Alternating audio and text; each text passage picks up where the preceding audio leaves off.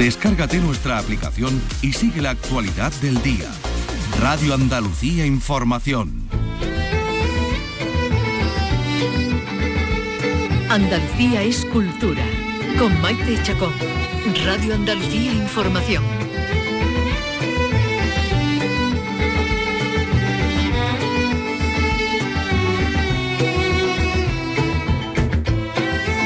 Muy buenas tardes. Enseguida nos vamos a acercar a Huelva para interesarnos por su festival que comenzó el pasado viernes con la proyección del documental sobre los hermanos Álvarez Quintero dirigido por Alfonso Sánchez y la entrega del premio Luz, uno de los premios Luz a la actriz Natalia de Molina. Hoy continúan las proyecciones de las películas y enseguida podremos hablar con el chileno Felipe Carmona, que ha presentado su ópera prima Penal Cordillera, un largometraje sobre la dictadura de Pinochet eh, sobre todo sobre la lujosa cárcel en la que estuvieron presos los militares de la dictadura de Pinochet condenados por crímenes de lesa humanidad. Es una prisión que estaba situada en la precordillera de los Andes y que fue cerrada hace 10 años por el entonces presidente del gobierno, Sebastián Piñero. La cárcel estaba ocupada por ocho generales y dos coroneles, considerados los militares más crueles de la dictadura, todos pertenecientes a la cúpula de la DINA, la policía secreta de Pinochet, y vivían en cinco cabañas que incluían dormitorio, baño privado, teléfono, televisión por cable, cocina con dos cocineras y salón de estar. Hasta hace poco tiempo, hasta poco antes del cierre, que ya digo, se cerró en el año 2013, tenían incluso piscina.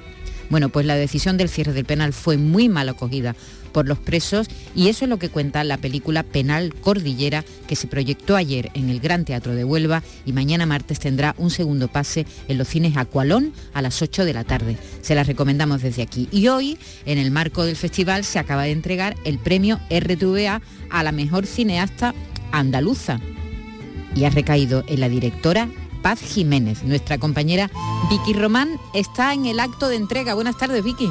Buenas tardes, Maite. Bueno, pues hoy el protagonismo es muy, muy andaluz aquí en el Festival Onubense porque es el día en el que se ha entregado hace un ratito ese premio eh, que concede esta casa, Canal Sur Radio y Televisión, a la mejor cineasta andaluz en el marco del certamen y que ha recibido la cineasta malagueña Paz Jiménez por ese exitoso debut que ha tenido en el, largometraje eh, dirigiendo la película Como Dios manda, esa, esa comedia que se ha convertido, bueno, pues en una de las películas más taquilleras sin duda del año y que tiene, bueno, pues mucho mensaje también, ¿no? Por, por la tolerancia hecho a través del humor con ese protagonista que es Leo Harden, Leo Harlen, eh, rodada eh, en Andalucía, porque se ha rodado eh, en la tierra además de la realizadora en Málaga y con un elenco en el que, bueno, pues sacan también muchos intérpretes andaluces, además del equipo técnico, ¿no? Que, que prácticamente todo era, era andaluz, pero en el artístico, bueno, pues recordamos Julián Villagrán con el que hablábamos incluso aquí con motivo del estreno de esa película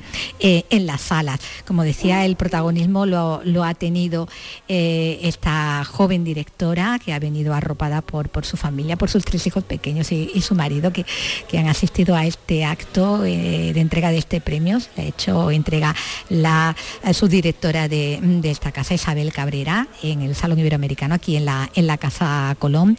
Y bueno, está celebrando, bueno, pues ese es un día de, júbilo ¿no? para, para la, la realizadora.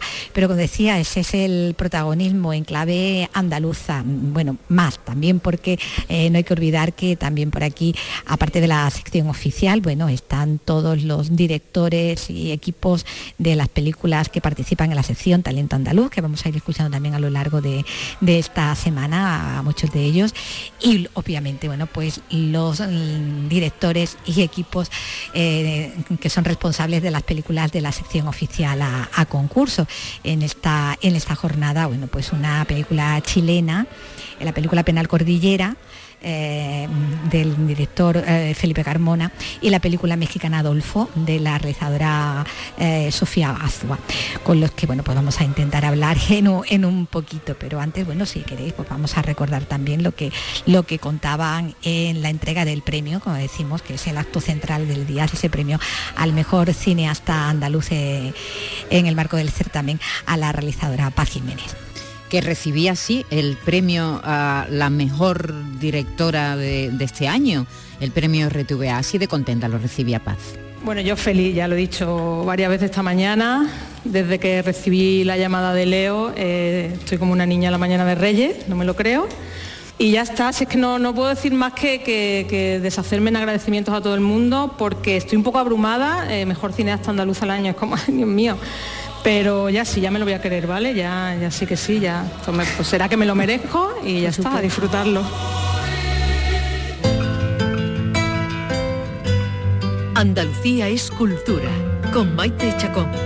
Radio Andalucía Información. Mi buen amor.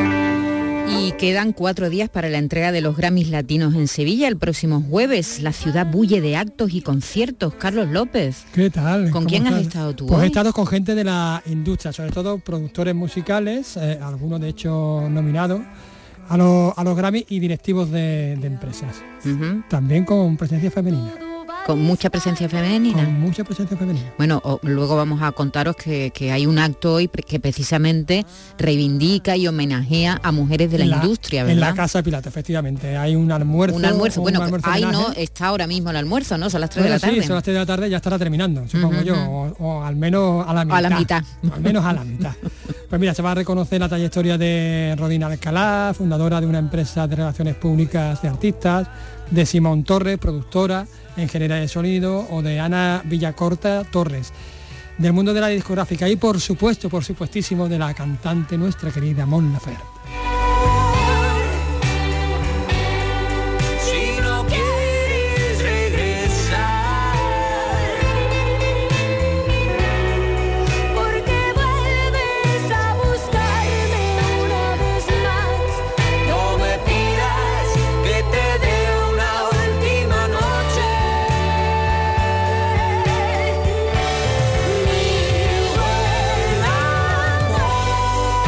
Voces más interesantes, ¿verdad?, del panorama musical ahora mismo. A mí me, encanta porque además tiene ese rollo moderno, pero a la vez de raíz. Como de folclore, De folclore, sí sí. es una mezcla que me encanta. Bueno, también vamos a recibir hoy al Canijo de Jerez, que va a venir a presentarnos Ceniza y Barro, su último disco que acaba de salir, el quinto, su quinto trabajo en solitario, una vuelta a los sonidos tan reconocibles de su época en Los Delincuentes.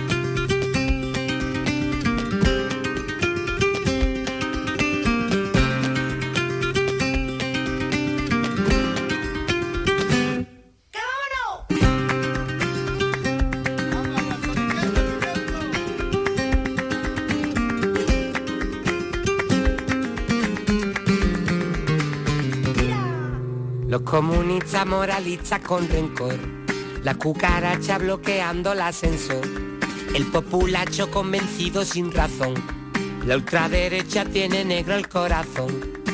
Si me tiro al barro ya no sé qué es lo peor, si me pongo una vacuna o regalo una canción, haga lo que haga, siempre hay alguien detrás, metiendo las narices en mi forma de pensar. Tengo mala fama y Diego Abollado vendrá al final del programa para contarnos la historia de la mujer del reloj, que ha sido subastado este cuadro de Picasso en Sotheby's, New York, por 130 millones de euros.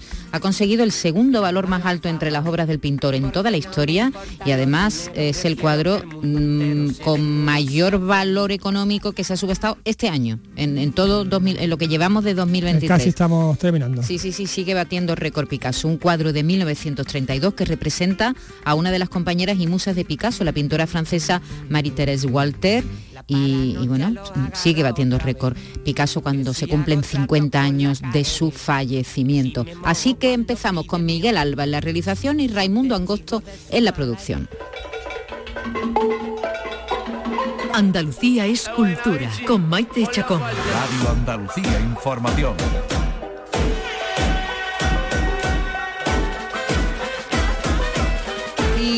Ayer se entregaron los premios a la excelencia musical en, los Grammy, en el marco de los Grammys, entre otros grandes artistas a Carmen Linares. Los actos continúan, como decimos, y hoy se ha organizado este almuerzo homenaje a mujeres de la industria.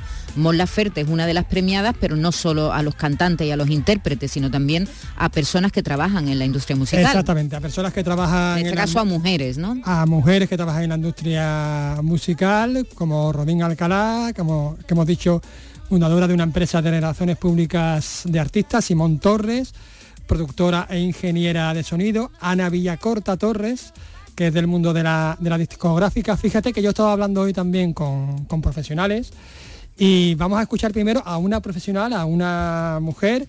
Ella es Eulalia Martínez, fundadora y CEO de Backstage.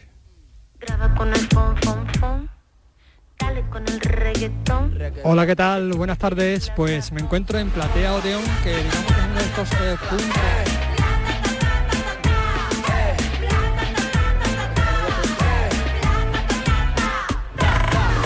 Bueno, pues vamos a seguir hablando con protagonistas de la industria, en este caso con Eulalia Martínez, fundadora y CEO de Backstage. ¿Qué tal, Eulalia? ¿Qué tal? Encantada. Bueno, que digamos que os encargáis de organizar todo este evento en, Platea Odeón, con todos estos artistas, con todas estas personas de la industria de, de América. Pues sí, ha sido buenísimo poder organizarlo en, este, en esta localización que es buenísima. Y em, nosotros estuvimos en, un encuentro de la industria musical em, española y latina.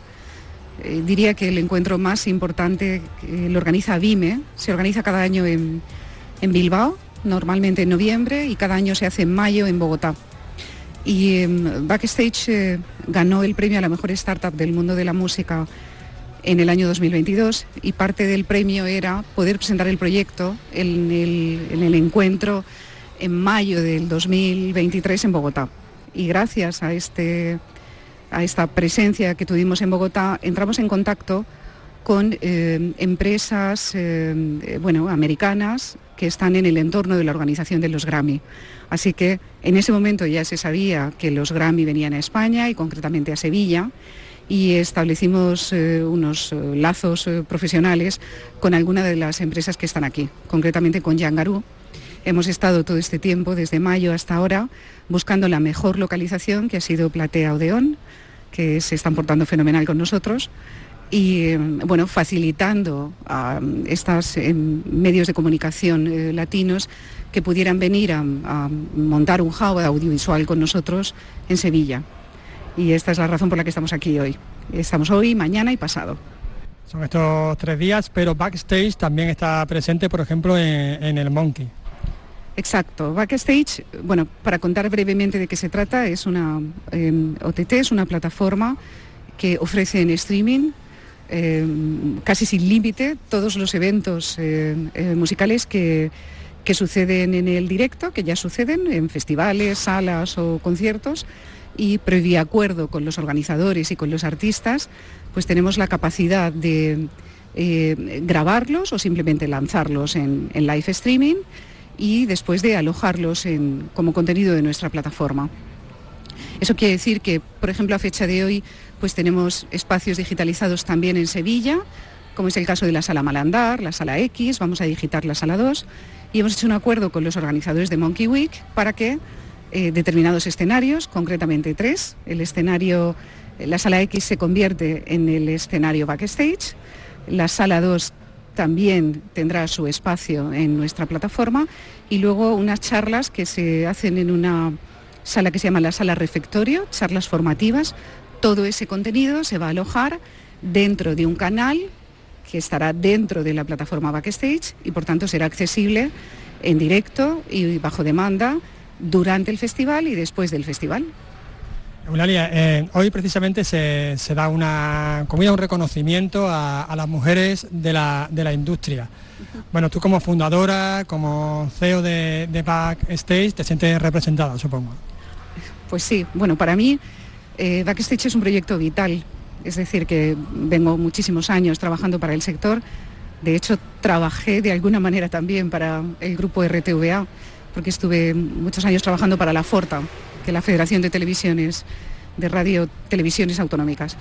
Em, y, después pasé por un grupo editorial muchísimos años. Entonces, pues digamos, he, acumulado todas estas experiencias, eh, más de gestión, mi, labor es más de, gestión y de organización de medios que creativa, pues este puzzle de trabajar para televisiones, para, para fútbol, para producción de películas, de series, para contenidos editoriales, muchísima propiedad intelectual, muchísimo respeto por la, por la propiedad intelectual también, me ha llevado a, lanzarme con esto. que se llama, vamos, que digo, es, pues, ¿a qué te dedicas? Pues 24 por 7 a esto. Duermo poco, pero, pero tengo, bueno, muchísima ilusión, sí y un equipazo también, por cierto, que me están mirando ahí. Sí. Aquí están, aquí están. Muchísimas gracias por atendernos. Gracias a vosotros, muchas gracias. Eulalia Martínez de Backstage, una de las miles de personas que están en Sevilla en estos días, que pertenecen a la industria de una u otra manera. Ella no participa directamente en los Grammy, pero sí tiene una plataforma de acceso, ¿no? En la que... exactamente, tiene una plataforma de acceso para entendernos. O sea, es una plataforma que lo que busca, bueno, es como eh, que, eh, una plataforma que, ofrece el fútbol, ¿no? Pues, pues algo así, pero ya ofrece pues espectáculos en vivo. en directo. Eh, exactamente. Vamos a, seguir con, estas personas que además están nominadas, en este caso es Andrés Upegui, bueno, él es productor musical, es CEO también de su propia compañía, es músico, guitarrista, tiene todo, tiene todo. Bueno, y con esta marcha recibimos a Andrés Upegui, eh, que es el CEO de Mangaré Records, que digamos que es el líder también en distribución y en producción, sobre todo de artistas. De hecho, tienes un, Grammy, ha sido nominado ocho veces a, los Grammys. señor. Bueno, mucho gusto, Andrés Upegui, soy de Bogotá, Colombia, productor musical, ingeniero de sonido, compositor, eh, ya llevo una carrera más o menos de 20 años en las cuales he tenido pues algunos reconocimientos importantes como un Grammy, ocho nominaciones. Escribí la canción que representa a Colombia en Viña del Mar 2015, que es un festival, eh, tal vez aquí no es muy conocido, pero es... sí, entonces eh, en el Festival Viña del Mar nos fue súper bien. quedamos luego de, de Franco Simone, que representaba a Italia. Entonces, pues bueno, fue una experiencia, una experiencia maravillosa, pues. Y aquí acompañando a todos los artistas independientes, eh, el lema de Manguare Records es tu música merece ser escuchada y, me parece que, es lo que le falta al artista independiente, que no encuentra mucha oportunidad eh, eh, en, su distribución, en que la gente los vea, los reconozca, eh, que su música sea importante, al igual que cualquier música de un sello mayor. Eh, la labor en Manguare ha sido siempre desapoyar al artista independiente.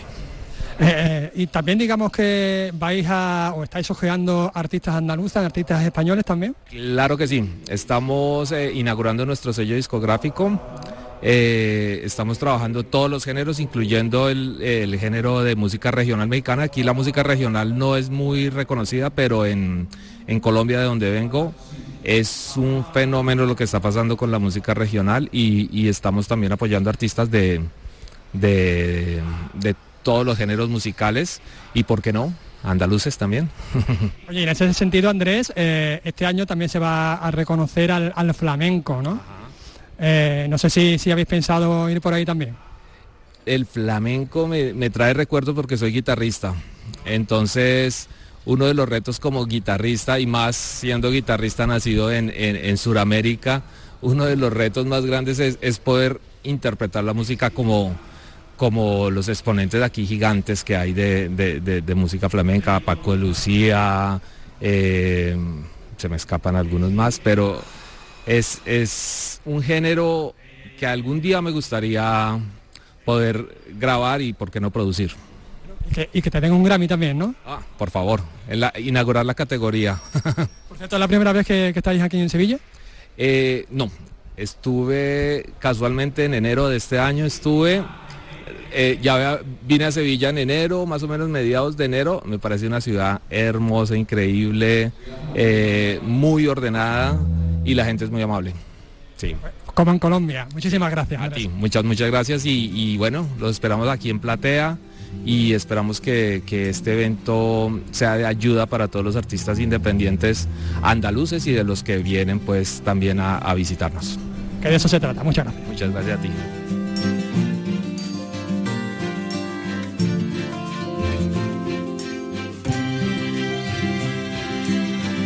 De muchos acentos están pasando por aquí, ¿verdad? Es normal. Estamos hablando de los Grammys latinos. los Grammys latinos, claro, de gente que a lo mejor ha nacido en Colombia, pero se ha criado en, Nueva York y, después se ha ido a vivir a, Canadá, ¿no? Que es el caso, por ejemplo, del, de la persona que vamos a, escuchar ahora. De, ¿Qué es quién? Johan Hill. Vamos a hablar con el responsable de una empresa de comunicación que es líder en el mercado anglo, en el mercado de Estados Unidos y de Canadá. Él es Johan Hill de la empresa eh, Yangaru Music. Hola, ¿qué tal, Johan? Hola, Carlos, muchas gracias. ¿Cómo estás? Estamos muy bien, eh, espero que, muy bien. ¿También es la primera vez que, que vienes a Sevilla? La primera vez que vengo a Sevilla, espectacular la ciudad, no es la primera vez que vengo a España, enamorado de España siempre, he venido aquí varias veces, entonces muchas gracias por tenerme por acá. Pues explícanos para que lo conozcan, digamos, toda la audiencia de Andalucía. Eh, Music, eh, ¿qué es concretamente, a qué se dedica concretamente? Bueno, te puedo dar dos respuestas, una respuesta bastante aburrida y otra respuesta un poco más interesante. La aburrida, en términos generales, somos una compañía de tecnología, eh, creamos tres plataformas para tres industrias diferentes, una de esas plataformas que creamos es para la industria de la música, en donde es una plataforma que le entrega música a programadores de radio y televisión, labels y artistas independientes que están haciendo sus lanzamientos de música, le envían música a los programadores para que obviamente ellos consideren esa música y que la música sea programada. Dentro de ese aspecto somos líderes en el mercado anglo y eh, también destruimos música a estaciones de radio y canales de televisión como NTV, no solamente en el mercado anglo, sino también en el mercado latino. Entonces, por ejemplo, eh, NTV eh, que sería el común denominador de, canales que están esperando o que transmiten videos musicales, utilizan nuestra plataforma para recibir, revisar y adquirir los videos. Eso es como la respuesta aburrida. Eh, nosotros tenemos dos clientes, que es el cliente corporativo y el artista independiente. El cliente corporativo son los labels. Los labels pues ya tienen su propio equipo, su propia maquinaria para apoyar a sus propios eh, artistas pero la respuesta divertida que es donde voy es nuestro compromiso con el artista independiente. Nosotros, aunque tenemos una herramienta que es utilizada para enviar música a programadores de radio y televisión, en términos generales con el artista independiente en el mercado latino, estamos enfocados en ver opciones, maneras de visibilizar al artista independiente. Es por eso que estamos aquí eh, con Backstage en Sevilla, creando uno de los tantos media hubs que creamos, en donde sí invitamos a muchos nominados, artistas de labels, pero también mucho artista independiente que está empezando a, tratar de buscarse oportunidades y que queremos visibilizarlos. Artistas independientes también de aquí de, Sevilla, ¿no? Y también de, Andalucía. Sí, artistas independientes de donde sea, no hay en realidad eh, formato, género o nacionalidad. Tú eres un artista independiente, mereces eh, una oportunidad, eh, oportunidades de exposición, de promoción eh, claro, tenemos artistas españoles eh, que van a ser parte de nuestro Media Hub. Aquí el día de hoy estamos teniendo algunos espacios en donde tenemos algunos medios que reciben contenido de nosotros o aliados como Backstage. Y el fin es el mismo, darle la bienvenida a todos los nominados por el tema de los Latin Grammy, pero ver qué artista independiente que está hasta ahora surgiendo podemos ayudarlo a que sea más visible. Por ejemplo, por aquí está eh, Canasterio, también Amante Lazón, que son bandas de, aquí. Sí, tenemos muchos, tenemos a Arde de Bogotá, que vienen mañana, creo. Sí, mañana, mañana vienen. Eh, tenemos, eh, hay una chica que llama, por ejemplo, se llama Fitasha, es una artista española que vive en Los Ángeles, no sé qué tan conocida acá, pero claro, hay muchos, muchos artistas, no solamente españoles, sino diferentes nacionalidades. Digamos que eh, vuestro trabajo se proyecta a cuántos millones de personas aproximadamente. Bueno, nuestro trabajo se proyecta más en términos generales, de una forma oficial, es entregarle contenido a estaciones de radio y canales de televisión en aproximadamente 22 países. Eh, eso pueden ser potencialmente miles de estaciones eh, de radio y seguramente que muchísimas eh, canales de televisión pero vuelvo y lo repito, nuestro compromiso se proyecta es en venir a espacios o a eventos en donde hay oportunidades para que nuestros artistas tengan una visibilidad mayor. Puede ser a través de nuestros aliados, como por ejemplo ustedes, los medios de comunicación que nos ayudan a expandir esos artistas que son independientes y que necesitan ayuda, o puede ser también a través de eventos en donde le damos la bienvenida al público para que puedan ver nuevos artistas y, y nuevas bandas, ¿no? mucha gente trabajando detrás, como profesionales como Johan, como Johan Gil. Muchísimas gracias por atendernos. Muchísimas gracias. Estas dos actividades a las que nos hemos referido, el almuerzo que se está celebrando ahora mismo en Casa Pilatos y esta actividad en la que ha estado Carlos López, pertenecen, diremos, a la organización de los Grammy, pero hay muchísimas actividades paralelas. A la agenda oficial. Hoy se ha celebrado, por ejemplo, un concierto educativo organizado por la Fundación Princesa de Girona en el complejo universitario CEU San Pablo en Bormujos. Allí ha asistido el consejero de Cultura, Arturo Bernal, que ha destacado la importancia de celebrar en Andalucía estos premios de la música latina. Esta semana va a ser una semana espectacular, una semana de eventos, de galas, de, formación también, de, de mucha transferencia de conocimiento entre artistas, productores y en definitiva todos los elementos, todas las, personas que conjugan y que componen esa industria de la, de la música en Sevilla. Y Sevilla será y Andalucía la capital de la música y del arte por toda una semana y posiblemente mucho más allá, porque este evento va a tener eh, su, va a tener su legado durante muchos años aquí en Andalucía. Y en ese concierto han participado dos artistas nominadas a los Grammy, Joaquina y Paola Guanche. Ellas colaboran en el proyecto educativo Amplificarte de la Fundación Princesa de Girona que promueve la cultura musical entre los más jóvenes. Utilizan las canciones, utilizan las letras para transmitir valores positivos. Esto nos decía la artista Paula Guanche. La música es muy poderosa, entonces traerle eso a los muchachos a una edad temprana en una forma sana es, muy importante es muy lindo porque desde pequeña edad se sienten cómodos y se sienten en casa con lo que es la música. Y creo que aunque seas músico o seas doctor, lo que, lo que quieras hacer en tu vida, la música siempre va a estar ahí. Es una forma de, de sanar, es una forma de divertirte, de lo que sea. En Radio Andalucía Información, Andalucía es cultura, con Maite Chacón. Y volvemos al Festival de Cine Iberoamericano de Huelva. Hace 10 años se cerró en Chile el penal Cordillera, una prisión de oro en la que la justicia chilena ingresó para que cumplieran sus penas de prisión 10 de los militares más sanguinarios de la dictadura chilena.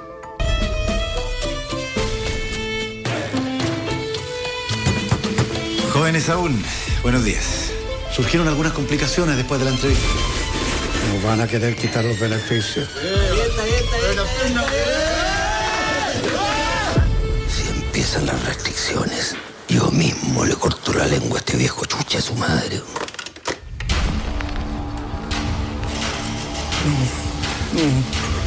Hay dos cosas que le nublan la mente al hombre y lo vuelven un bruto. Una mujer y el orgullo. Te toca Franco Navarrete que tiene que volver a hacernos un favor.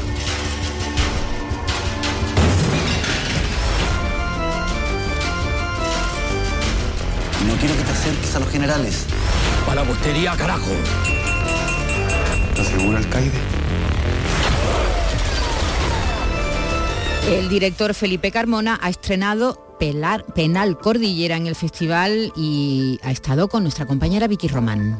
Hola, ¿qué tal? Buenas tardes. Bueno, pues para empezar estoy con uno de los protagonistas del día aquí en el festival, como es el director chileno Felipe Carmona, que presentaba anoche ante bueno, un público entusiasmado en el Gran Teatro su película Penal Cordillera. Hola Felipe, ¿qué tal? Muy buenas. Hola, encantado. Bueno, fue estupendamente, ¿no? Ese pase ya con, el público, ¿no? En el Gran Teatro.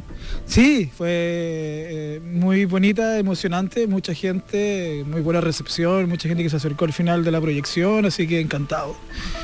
Bueno, Penal Cordillera, una, una, película en la que, bueno, el guion también, también es tuyo, en la que ficciona sobre unos hechos reales eh, que de por sí eh, ya resultan, la verdad, bastante impactantes ¿no? y, casi novelesco, ¿no? Eso de que hubiera esos mm, presos, torturadores eh, eh, durante la dictadura de, Pinochet que, vivían como vivían en ese penal que, bueno, que era casi un centro de vacaciones, ¿no? Sin el casi. Sí, bastante delirante la historia, como que cuesta creer pero bueno, la película trata sobre eso y la impunidad del poder, digamos, los privilegios que se mantienen independiente de que estén encerrados en un lugar o no, sigue manteniéndolos, digamos. Y bueno, la película es una metáfora de sobre cómo la, la, sociedad chilena se construye en base a esa impunidad y que termina desembocando en las injusticias sociales, digamos. Sí, porque en ese lugar donde en teoría estarían penando, ¿no? Y donde viven con todos esos privilegios, ¿no? Empezando porque tienen eh, a cargo de, su, de su vigilancia, más que de su vigilancia, de su atención a, el doble o el triple de, personas de, lo que son los, presos. Bueno, tú te centras en cinco en lugar de diez que eran eh, realmente ¿no? Los, presos que estaban en esas ah, circunstancias. Eh, lo que decía, están reproduciendo allí, en ese, en ese lugar, esas dinámicas ¿no? de, poder, eh, de sumisión con, los que tienen, digamos, un escalón por debajo, aunque sean en realidad los que tendrían que estar eh, teniendo eh, el poder sobre ellos, porque bueno, no, no han renunciado a, nada ¿no? de lo que han sido, ¿no? Ni, por el hecho de que hayan sido juzgados y condenados, ¿no? Sí, claro. Nosotros nos centramos en los cinco generales más mediáticos quizás y por cuestiones narrativas, para no tener tanto personaje. Pero claro, ellos se mantienen mantuvieron ese privilegio. Todavía le siguen, están ahora en otra cárcel, no, quiero dar un poco más de spoiler, pero, pero siguen manteniendo una posición de privilegio y también lo, más eh, llamativo que mantienen una actitud de son héroes que de alguna forma liberaron a Chile de algo que ellos están en su cabeza nomás y y claro, o sea, eh, más allá de los nombres propios, como que te, decía, es, como una metáfora de, perfectamente podrían ser eh, otro tipo de personas que fueron partícipes o arquitectos de la dictadura chilena, del quiebra de la democracia del gobierno solo Allende, que podrían estar encerrados en ese lugar. Eh, y va, la sociedad chilena sigue manteniendo estas diferencias sociales e injusticias que son tremendas. Eh, donde, no sé, una persona que comete un delito menor puede estar encerrado en la cárcel por años y un empresario que roba manos llenas paraísos fiscales en Chile fueron condenados a clases de ética, digamos. Entonces es como entre absurdo, pero un absurdo que está lleno de violencia y que, bueno, y, es un caldo de cultivo de que en un momento vuelva el país a estallar, como sucedió el 2019 en el gobierno de Sebastián Piñera. Y es un poco terrible, como que a uno le da risa, como que cuesta creer, pero a la vez, eh, bueno, la película creo que al final va, va teniendo un descenso más a lo, descarnado y nos recuerda y que es, terrible la, la realidad. Sí, porque bueno, se dice, ¿no? Se utiliza la palabra no surrealista, que estas circunstancias surrealista, de ahí también que hay aquí mucho, mucho plano onírico también, ¿no? En esta, en esta película, ¿no? Que hayas querido muchos planos oníricos, ¿no? También en esta. Sí, queríamos alejarnos un poco del retrato documental, que fuese así como una película más como de delito y, darle un poco de esta eh, atmósfera un poco más delirante, eh, ocupando como la cinematografía y que fuera un poco más simbólico, ¿no? Y un cruce de género, entre el absurdo, el terror y eso a mí como creador me interesaba mucho más, como salirse un poco del, retrato acostumbrado, del maniqueísmo, del bueno, el malo, y darle también este espacio de humanidad a estos monstruos, digamos. Entonces creo que eso es lo que termina incomodándonos como espectadores y lo que busca la película. Bueno, ha dicho la palabra también monstruo, bueno, porque ellos se, se presentan, ¿no? Ya en su ancianidad, ya, ya han llegado a, ser, bueno, ya unos, ancianos, incluso con algunas dependencias también físicas, pero a pesar de todo, eh, dan miedito, ¿en ¿eh? Alguno que otro da miedo. Sí, porque son, los retratamos, decíamos nosotros que era una especie de, cinco Nosferatus encerrados, digamos, en esta casa antigua, con los cuerpos ancianos, divagando por los jardines. Y claro, la, idea era como esa, como darle esa sensación un poco terrorífica, como que uno siente empatía, a veces se le olvida y se puede incluso hasta reír en la película y, después uno se recuerda, vaya, me estoy riendo con un asesino violador, torturador, que hizo barbaries, entonces, eh, bueno, la película apunta allí, creo que el público me lo ha hecho saber y eso me deja muy contento porque creo que se logró el objetivo. Bueno, que tienen penas de cientos de años, ¿no? Eh, bueno, uno tiene hasta de 7.000 años, eh, que fueron condenados ¿no? a, a, periodo de reclusión bastante, bueno, ya toda la vida, evidentemente, eh, pero bueno, en ese penal en concreto, ¿no? En ese penal de los privilegios que, decía, que, eran unas cabañas, ¿no? Tú lo conviertes en una casona donde están todos juntos. En ese penal se llegaron a, mm, se llevaron años, ¿no? Hasta que, que un poco que a la opinión pública saltó la situación en la que estaban, ¿no? Y eso dio lugar a que precisamente a lo que tú estás contando, ¿no? A que se planteara el, trasladarlos, algo que ellos evidentemente pues no, van a asumir con, tranquilidad, ¿no? Sí, claro, ese era un, lugar distinto como lo planteamos nosotros estéticamente, precisamente por esto que te decía, como de, llevarlo como un tono más vampiresco. Eh, era un lugar que pertenecía al ejército de Chile y que también tiene mucha historia porque es el lugar desde donde Pinochet ideó el bombardeo del Palacio Presidencial cuando estaba yendo y se produjo el, golpe de Estado, digamos. Y hoy en día sigue en poder del ejército, nosotros intentamos, no- si nos autorizaban para filmar ahí, pero eh, fue imposible. Y estéticamente también se nos ha alejado, eran cabañas, pero no eran tan interesantes cinematográficamente.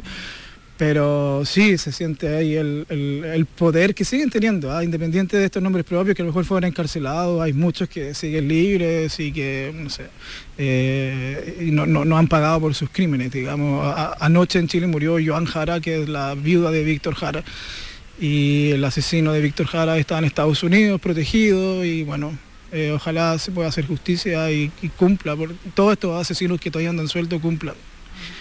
Bueno, tú pones el foco en estos en concreto, como decimos, que bueno, que están cumpliendo eh, esas penas, ¿no? Que estén en esa, esa reclusión ya perpetua, ¿no? Lo que les quede ya, ya de vida, porque les ha cogido ya, como decimos, ya bastante, bastante ancianos, eh, donde tiene, bueno, tiene esos otros protagonistas están los, los torturadores, los, presos, digamos, y luego está todo ese plantel de, mm, esos gendarmes, ¿no? Esos, esos de la gendarmería eh, que tienen que ser, bueno, su- su- sus vigilantes que se han convertido en sus cuidadores, casi en sus sirvientes, ¿no?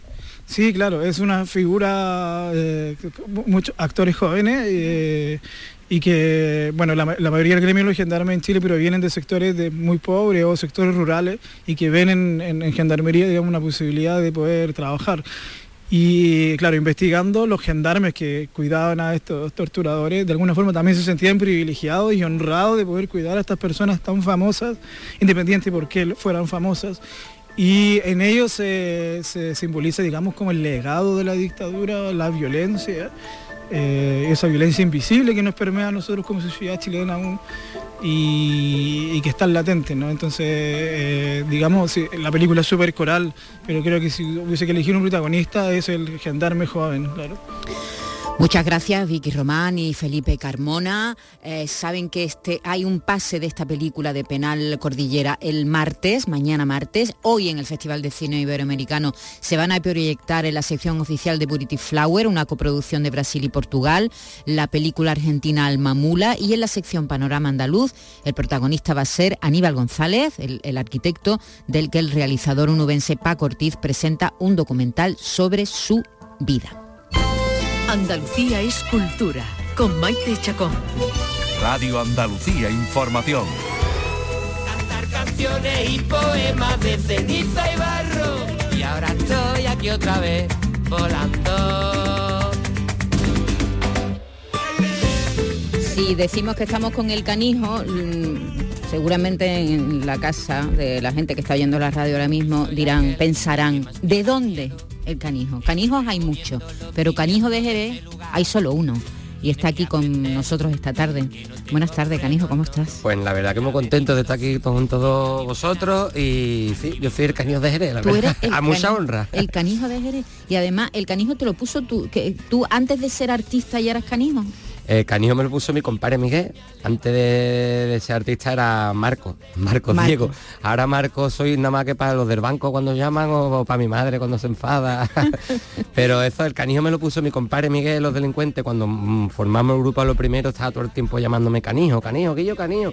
Después me hizo un tanguillo y ya metió por primera vez lo del canijo de Jerez, siempre va la moto detrás. Entonces ya cuando dejé los delincuentes me puse como nombre artístico el canijo, El de, Jerez. En los delincuentes era solo el canijo, El a canijo. secas. Eh, claro, porque hay que recordar que tú en Los Delincuentes, cuando empezó toda esa aventura, tenías 15 años. Claro, ahí éramos menor de edad, vamos. El, el Miguel fichó, eh, firmó el contrato de la discográfica y vino su padre a firmar el contrato porque, no tenía edad. No tenía edad. A mí ya me pilló con 18 años cuando firmamos el contrato y cuando montamos el grupo éramos, tenemos 15 y 16 años los dos, vamos. Eran niños precoces. Ah, muy, muy pequeñito, pero ya, te- ya nos la gastábamos bien, porque ya teníamos una cultura musical bastante amplia que nos ayudó también a desenvolvernos bien en el mundo de la música ¿Qué y en la vida. antes de los 15 Pues años? desde Además de Floyd, flamenco, claro, ah, además de flamenco. Claro, flamenco a todas horas porque el flamenco en Jerez nos hemos criado por los flamencos, además, por eso hemos aprendido también el compás, ¿no? Por, por donde nos hemos criado. Pero nosotros hemos hemos escuchado mucho a Pink Floyd, hemos escuchado a Imán, a Triana, a Alameda, a Pata Negra, mm, yo qué sé, los Beatles, los Beatles es mi grupo preferido, ¿no? Entonces a los niños de nuestra edad en el instituto, cuando les preguntábamos qué música les gustaba, les gustaba por los Backstreet Boys o las Spice Girls, entonces nosotros éramos bichos raros allí, nosotros nos gustaba hacer teatro, nos gustaba leer libros, nos gustaba ver películas, entonces lo de nuestra generación era un poco más de otra onda. Así que me siento que aunque no estudiáramos y er- éramos muy, no sacáramos buenas notas, teníamos otra cultura Claro que callejera. sí, no todos son las notas, ¿verdad? Claro, No. claro, es muy importante evidentemente, Sí, ¿no? Para hacer alguien en la vida, pero aprendimos también muy pronto a desenvolvernos bien gracias a la música y a la calle. Estamos oyendo ahí de fondo, hemos oído Empezar de cero, uno de los temas que compone el quinto álbum en solitario del Canijo de Jerez, Ceniza y Barro. Y precisamente de Ceniza y Barro, Ceniza y Barro están hechas tus canciones. ¿De qué están hechas tus canciones? Sí, mis canciones mm, son canciones verdaderas, son canciones que beben mucho del, de la gastronomía o del sur. Yo, yo compongo en, Cádiz, en Chiclana, donde yo, yo vivo, ¿no? Y a mí me encanta tener el mar cerca, me encanta las estrellas, el cielo, la naturaleza, todo eso tú bonito dirás, porque tiene que ver con la ceniza y el barro. La ceniza y el barro eh, representa un poco pues la andadura en mi carrera musical que no ha sido todo fácil, ¿no? Desde la pérdida de nuestro compadre Miguel, ¿no? que es la, cosa más triste que nos pasó en nuestra vida, pues hasta momentos de, de no llenar la sala de conciertos, de tener que picar piedra, que, que yo me siento agradecido de lo que tengo, no, no somos artistas de, de llenar estadios de fútbol, ¿no? Que creo que eso sería peor todavía, sería más quebradero de cabeza. Y como soy un artista callejero, que, que algunas veces está arriba, otras veces va abajo, ¿no? Mi vida va en, pues entonces lo llamo ceniza y barro, porque es un poco como luchar en la Segunda Guerra Mundial, ¿sabes? Pelear, pelear. Pero cada vez bonito, porque el pelear y luchar en la música te hace sentirte como tú eres, te saca mm, te identificas bien, ¿no? Te sacas verdaderamente como tú eres y ponerte los pies en el suelo siempre ayuda a ser más puro y a decir verdades, a, a no a tenerlo todo hecho, sería todo, todo muy fácil, ¿no? Eh, Canijo, es tu quinto disco en solitario que además presentas en plena gira. Tengo aquí algunas fechas. Eh, vas a estar mañana en Torremolinos. En Torremolinos, El- Carnan Fest. Es eh, el, el Carnan Fest. El sábado vas a estar en Madrid, En donde, Madrid. donde te quieren mucho, Sí, ¿verdad? sí, vamos, ya quedan ya más 50 entradas, quedaban ya, ya para venderlas ya todas. eh, que Sí, vas a seguir por Córdoba, Toledo, Valladolid, Bilbao, Valencia. es decir, es. que estás... Y Barcelona. y Barcelona estás eh, gira, promoción de, tu nuevo trabajo, estás arriba, a tope. Sí, sí, la verdad que estoy muy contento porque ahora estamos con el ciclo Ceniza y Barro, ¿no? Que salió el disco el, viernes pasado, 3 de noviembre, y yo mi intención es vender la moto a todos lados, vender mis canciones, que estoy muy orgulloso de este disco, para mí es de los discos más bonitos que he sacado, porque es un disco verdadero, sin trampa ni cartón que lo compuse la mayor parte en la pandemia, hay muchas canciones que se muchas ideas se compusieron en la pandemia y el año que viene pues a tocar con este disco a todo lo que salga, ayuntamientos, festivales y, y a estar encima de un escenario que es donde mejor me lo paso. Los comunistas moralistas con rencor, la cucaracha bloqueando el ascensor, el populacho convencido sin razón, la ultraderecha tiene negro el corazón.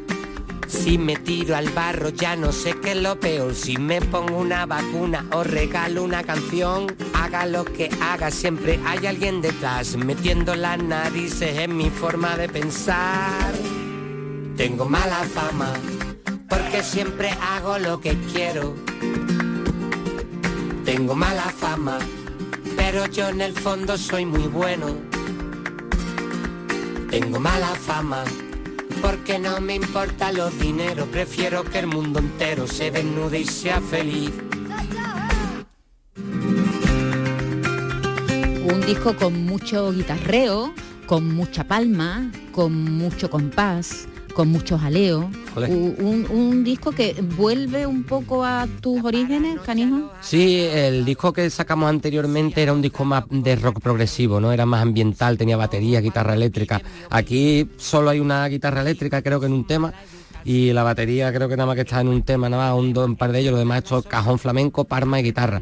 Y este proceso se lo debo también mucho a mi, a mi arreglista y productor, que es Pedro Pimentel, que mi, mi compadre desde que empecé mi carrera en solitario me ha, ayudado a arreglar y a producir los discos. Y es el culpable de que esto suene también a madera y que tenga ese Sí, colorcito. sí, suena a madera, con lo cual a mí me gustan lo- los discos que suenan a madera porque luego cuando vamos a veros en directo no te llevas ninguna sorpresa, Es verdad, ¿verdad? es verdad. decir, que se traslada muy bien a, a los directos, ¿no? Sí, sí, hombre, yo me he criado en el escalón con mi compadre, con la guitarra, con el cajón. Yo cuando cogí una guitarra eléctrica por primera vez no sabía ni cómo se apagaba, ¿no? Como el Raimundo Amador, que también lo contó, y es verdad, cómo se enciende, cómo se apaga esto. Y nosotros venimos de- de- del flamenco, de la calle, de las rumbas, de las barbacoas, de las fiestas, y es lo que intentamos transmitir en los conciertos también, es una fiesta rumbera en todas reglas. Eh, mala fama. De- aquí hablas un poco de, de lo, de lo bueno, bueno, las redes sociales y, y todo este mundo interconectado completamente. Tiene muchas cosas buenas, pero también tiene algunas cosas desagradables, ¿no? Sí, hombre, yo creo que el internet, lo mismo que ha sido bueno para muchas cosas, ha sido malo para muchas cosas también. Me parece que lo- los jóvenes de hoy en día tienen acceso a muchas cosas que nosotros antes no la teníamos. A la música, por ejemplo, a toda la música. Claro, ¿no? Eh, por eso digo yo que hay cosas que son muy buenas accesiblemente, películas antiguas, música, y también por otro lado te llega lo malo. Entonces yo creo que eso también la educación de los padres la educación de cada uno de saber a dónde agarrarte, ¿no? Pero todo lo que sea usa internet para hacer el bien, para buscar buenas músicas, para películas que están descatalogadas. Yo gracias a internet he descubierto libros, películas, discos, eh, paisajes, monumentos, cosas que quiero descubrir. Pe- Pero también está siempre, eh, siempre sabes lo que opinan de ti, ¿no? Claro, bueno, eso Los depende. que están ahí metidos, claro, que esa es otra. Claro, ¿no? claro, depende de lo que lo, lo accesible que tú también seas, ¿no? Para el público. Eh, mm, Creo que, la- que los artistas nos debemos mucho a nuestro público, entonces siempre tenemos que tener un poco eso de, eh, de partirnos la camisa por ello y de desnudarnos enfrente de ello porque es la verdadera la verdad absoluta, ¿no? Pero yo lo llevo bien, por ejemplo, eso, no tengo ningún problema porque mm, sé desconectar en el- cuando en el momento que me satura mucho las redes o algo, apago el móvil y ya está. Pero hay gente que son enfermas de eso y es un problema, hay que Sí, saber sí, sí. utilizarlas bien. Bueno, si la utilizas bien, guay. Eh, eh, estupendo. Eh, estás acompañado de tu banda, de la banda magnética, La banda eh, eh, magnética. en los conciertos te, te Siempre, acompañan siempre, Sí, sí, en el disco siempre llevo desde que empecé. Bueno, primero era Los Fumadores Galácticos. Ahí, eh, ya en 2014, mm, mm, Juanito Macandé, Fernando La Madrid, otros miembros que estaban se fueron con sus proyectos y metía integrantes nuevos y los, los bauticé como la banda magnética. Y son un encanto. Manuel Cabral a la batería, Pepe Fría, que es de aquí de Sevilla al bajo. Eh, Marcos Muné, que es de Barcelona pero vive en Marina de las Jarafas, la guitarra eléctrica, y Pedro Pimenté, que es de Jerez. Esos son mis El- cuatro el- compadres. eh, lo- los cuatro compadres de la banda magnética que, que acompañan siempre al canijo. El año que viene se cumplirán 20 años de la muerte del Migue, que, que fue eh, tan mm, impresionante para vosotros, para los amantes de la música, fue algo terrible que nadie, que nadie esperaba, pero es que este año, este año hace 10 años de la pandilla voladora.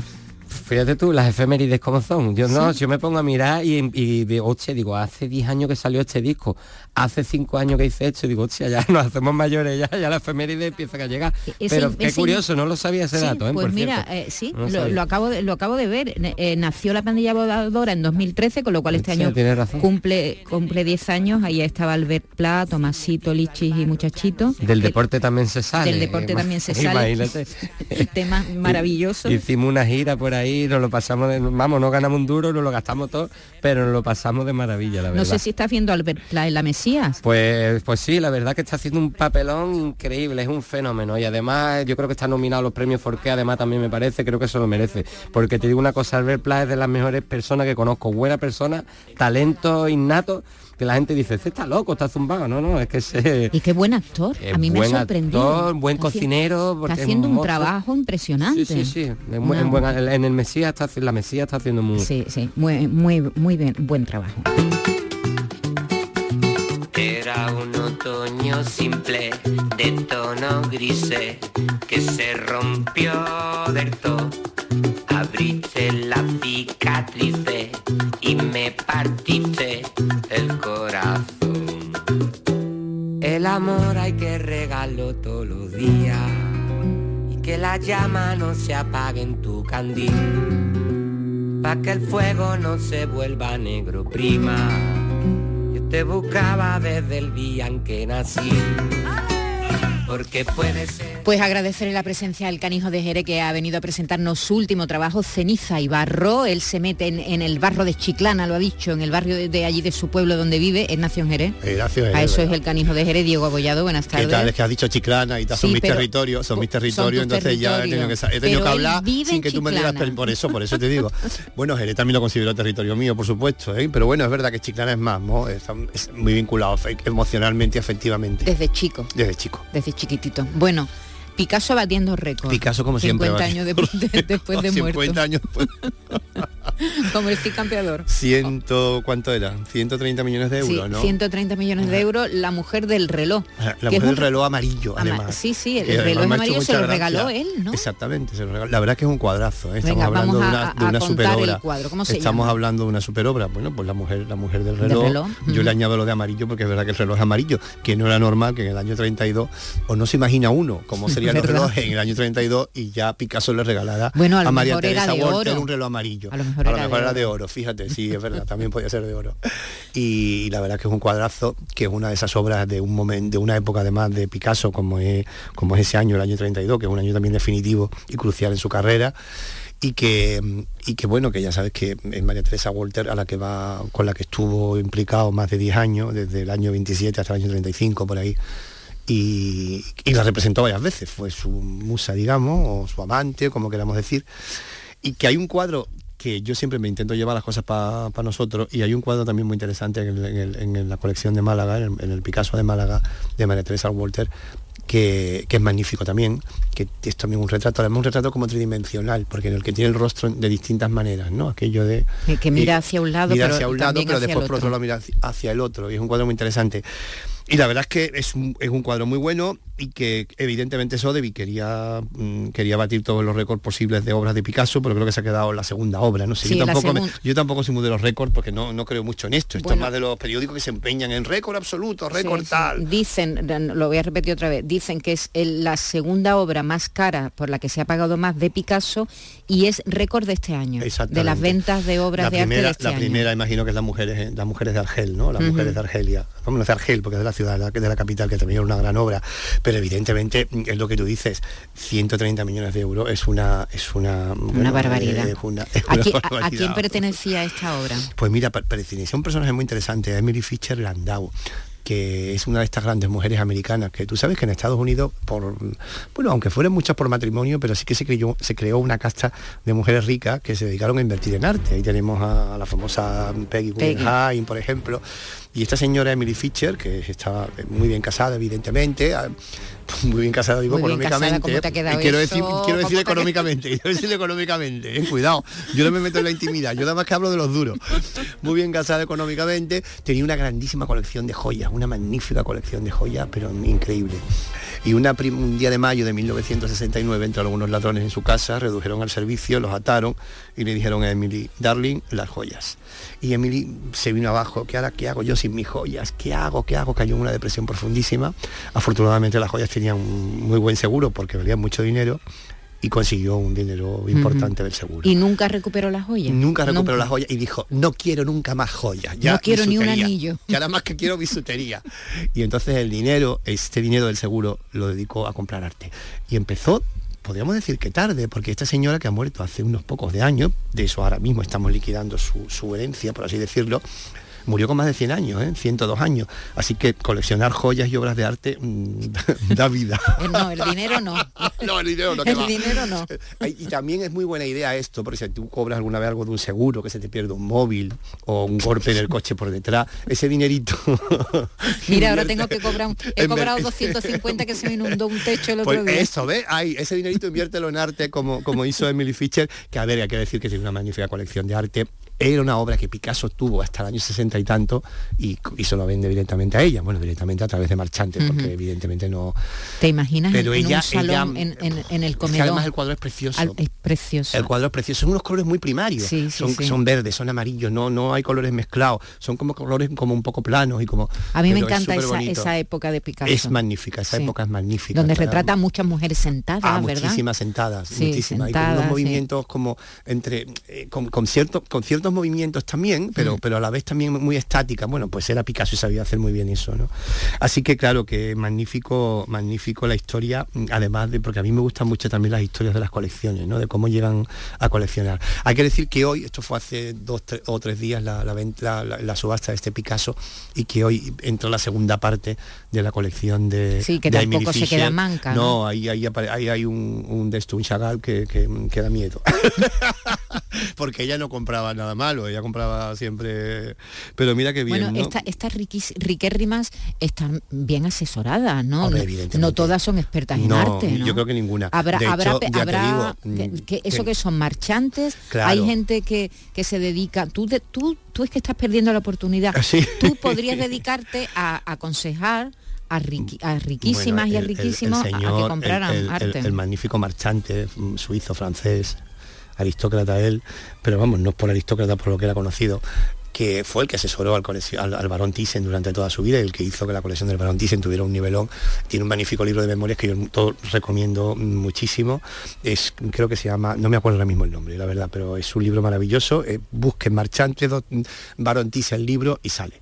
y cuenta toda la peripecia de cómo y compraban los cuadros, de cómo, y evidentemente ese señor pues era el que le dirigía la colección a un Thyssen que ya le venía pues, de alguna manera de, familia, de ¿no? familia la colección y, y se había criado entre, entre cuadros, ¿no? Pero tú fíjate, esta señora mm, que hasta el año 69 tenía nada más que Joyona- joyas, joyones. joyones. Vamos, que me parece muy bien, ¿eh? A mí también me gustan las joyas, hay que decirlo, ¿eh? Te lo digo.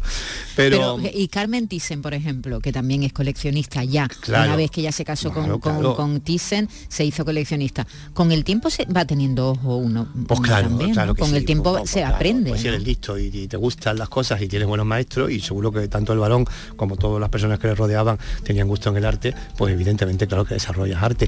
Y además aquí también lo importante que hacen, lo- que, que hacen las personas que asesoran es buscar un nicho a la hora de coleccionar. Decir, pues mira, tú te vas a dedicar, mira, ahora mismo se puede comprar muy bien pintura del siglo XVIII, retratos, porque resulta que, está, que, ese momento el mercado pues, está barato esto. Y después a lo mejor probablemente dentro de un año y medio el, el Met o el Prado va a ser una colección de retratos del siglo XVIII que van a hacer que todos los retratos del mundo mundial que hay del siglo XVIII se, sobre, se valoren más, ¿entiendes? Entonces pues estos son todas las grandes... Y, y también la suerte, ¿no? Tiene que influir. Hombre, claro, de- evidentemente. Habrá, habrá, habrá muchos eh, mecenas y compradores de arte que se hayan equivocado muchísimo, Claro. apostando por pintores que, que nunca Claro, no sí, pero siempre ¿no? tiene, pero, pero siempre va dirigido, va dirigido a un target, quiero decir, va dirigido a un objetivo. Si vas a coleccionar grandes nombres, no, no te contarás con nombres pequeños, si vas coleccionando nombres pequeños más contemporáneos, no con otros, no mezclar pintura antigua con pintura contemporánea. La pintura antigua, evidentemente, no tiene el precio que Sí, tiene la es pintura verdad. contemporánea. Eh, Habiendo- Últimamente, Ah, ¿verdad? exacto. Ha habido épocas en las Sí, que no, en las que la pintura no, no, antigua se valoraba mucho. No sé que sean ya grandes, grandes, pero hacía poco recordaba un artículo en el país muy interesante que decía que poco vale un, que, val- que poco vale un Velázquez, ¿no? Sí, y es lo verdad, no quiero decir, ¿no? Siendo un, pues, bueno, uno de los pintores, quitando a lo mejor Caravaggio o, o- o- o- o poco más, ¿no? Sí, Diego, lo que no sabemos lo que le costaría a esta mujer la obra No, cuando la no lo compró, sabemos, no lo sabemos, Es decir, que, que- no lo también ese es un dato interesante. Claro. ¿Cuánto te gastas tú en un cuadro? Claro. Y cuando pasan Claro. eh, c- 50 años, Claro. ¿en cuánto se vende? Sí, no? pero yo te voy a decir, y Picasso siempre ha sido caro, Picasso nunca ha sido barato, pero yo te voy a decir una cosa, fíjate, yo no creo que le costara muchísimo más que un par de piedras que tuviera. Quiero decir que, que lo mismo que el, que- que el arte, y especialmente el arte contemporáneo, el arte moderno, más que el contemporáneo moderno, se ha, se ha disparado el precio, en las joyas, por ejemplo, se han disparado tanto. Las joyas o son unos joyones brutales o pierden valor, ¿no? Así que aquí mucha gente que invirtió en joya, a ver, no te estoy diciendo que pierdan dinero, cuidado, pero no se ha revalorizado tanto como cierto, cierta parte o ciertos aspectos del mundo del arte, porque también, como decíamos, hay otros en, en pintura antigua que a lo mejor de alguna manera mm, pues no han amortizado la compra que hicieron a lo mejor en los años 60 o en los años 50. ¿no? Ujú. Muy bien, bueno, pues ya lo saben, batiendo récord Picasso, al que le estamos dedicando una sección aquí todos los lunes. Eh, vas a una fiesta de los Grammy hoy, ¿no? Voy a una fiesta de los Grammy. Sí, sí, ahí, y te vas a encontrar allí, ¿Con quién? pues, A ver, pues mira, te vas a no encontrar con Tomás Tito, te vas a encontrar con Con Tomás Dorante. Tito, Tomás Tito. Tomatito, iba a decir Tomasito, no, Tomasito no, Tomatito. Ah, pues me hubiera encantado encontrarme, pues me hubiera encantado Tomasito también. También, sí, creo que Tomasito no está. Eh, ¿Quién y A me- mucha gente, bueno, Sí. pues muchos flamenquitos y va a ser una fiesta muy bonita Y tú, y organizada. tú, que vas a estar allí tú. de, Y yo, de estrella. bueno, bueno, y, va- vas a, rutilante. y vas a ver- a conocer a Narcis Rebollo, el presidente de Universal Ah, Music, qué bien. que es el marido Organizan- de, Calle- de la hija de Cayetana. De, Anda, ya me ha sacado de- toda la nobleza y todo. Ya sabes qué quién bien. es, ¿no? Sí, perfectamente. ya Narcis Rebollo, que es el presidente de Universal Music en España. Bueno, pues muchas gracias por la información porque no, no sabía muy bien a dónde iba. que ponte guapo esta noche y que te lo pases muy bien. Muchas gracias. Adiós. Adiós. Que por cierto, a los Grammy no se puede ir, ¿no? A no ser que te, que te inviten, ¿no? Ah, no sé que te invite, efectivamente. Sí, yo, no se puede ir. yo por lo que sea no estoy invitado. Yo tampoco. Adiós, hasta mañana. Tengo miedo del encuentro con el pasado que vuelve a enfrentarse con mi vida. Tengo miedo de que poblada de recuerdo encadena mi soñar. Pero el viajero que huye, tarde o temprano detiene su andar. Y aunque el olvido que todo lo destruye, allá va